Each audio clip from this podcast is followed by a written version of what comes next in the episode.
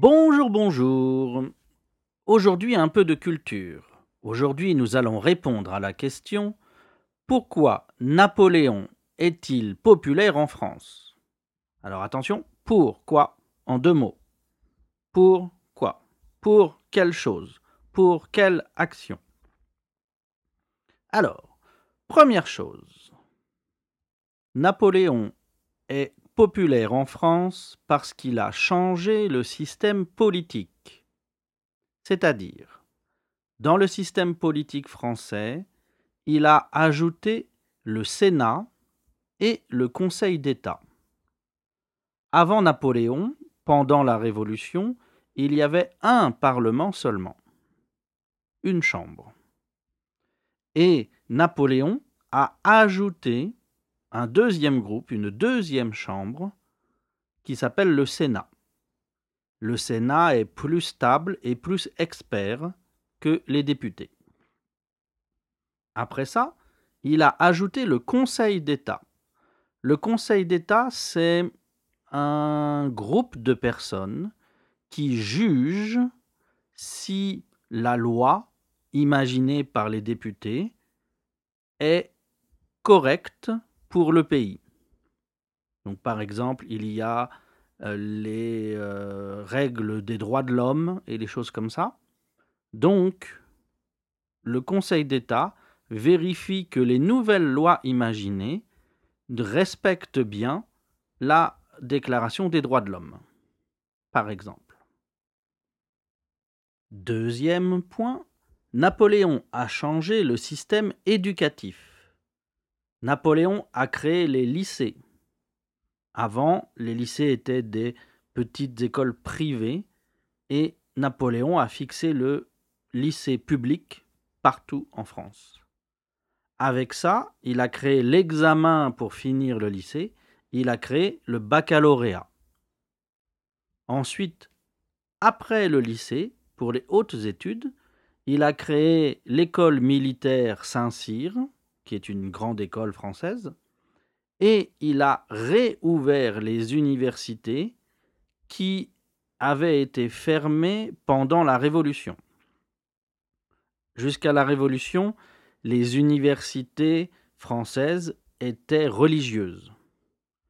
Et à la Révolution, il y a une politique anti-religion.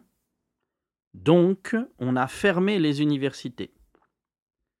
Napoléon a décidé de recommencer les universités, mais cette fois-ci en modèle public avec des professeurs qui n'étaient pas de la religion. Troisième point, Napoléon a changé le système économique. Napoléon a créé les chambres de commerce qui aident les sociétés pour faire du business local ou international. Et Napoléon a créé le franc. La monnaie, le franc, a vécu de Napoléon jusqu'à l'euro. C'était le franc germinal, le franc de Napoléon. En plus, pour les relations entre employés et patrons, Napoléon a créé un conseil, un mini-tribunal, qui s'appelle le Conseil des prud'hommes. Cette institution a permis la discussion avec des spécialistes au sujet des problèmes du travail. Finalement, dernier point, Napoléon a changé la justice française. Il a créé des tribunaux, des tribunaux en plus qu'on appelle les cours d'appel. Si vous avez perdu un procès, vous pouvez protester pour un deuxième procès et ce deuxième procès, c'est en cours d'appel. Beaucoup plus important, et vraiment la chose la plus importante pour la France, Napoléon a introduit le Code civil, c'est-à-dire on a réécrit toutes les lois utilisé dans la vie des Français.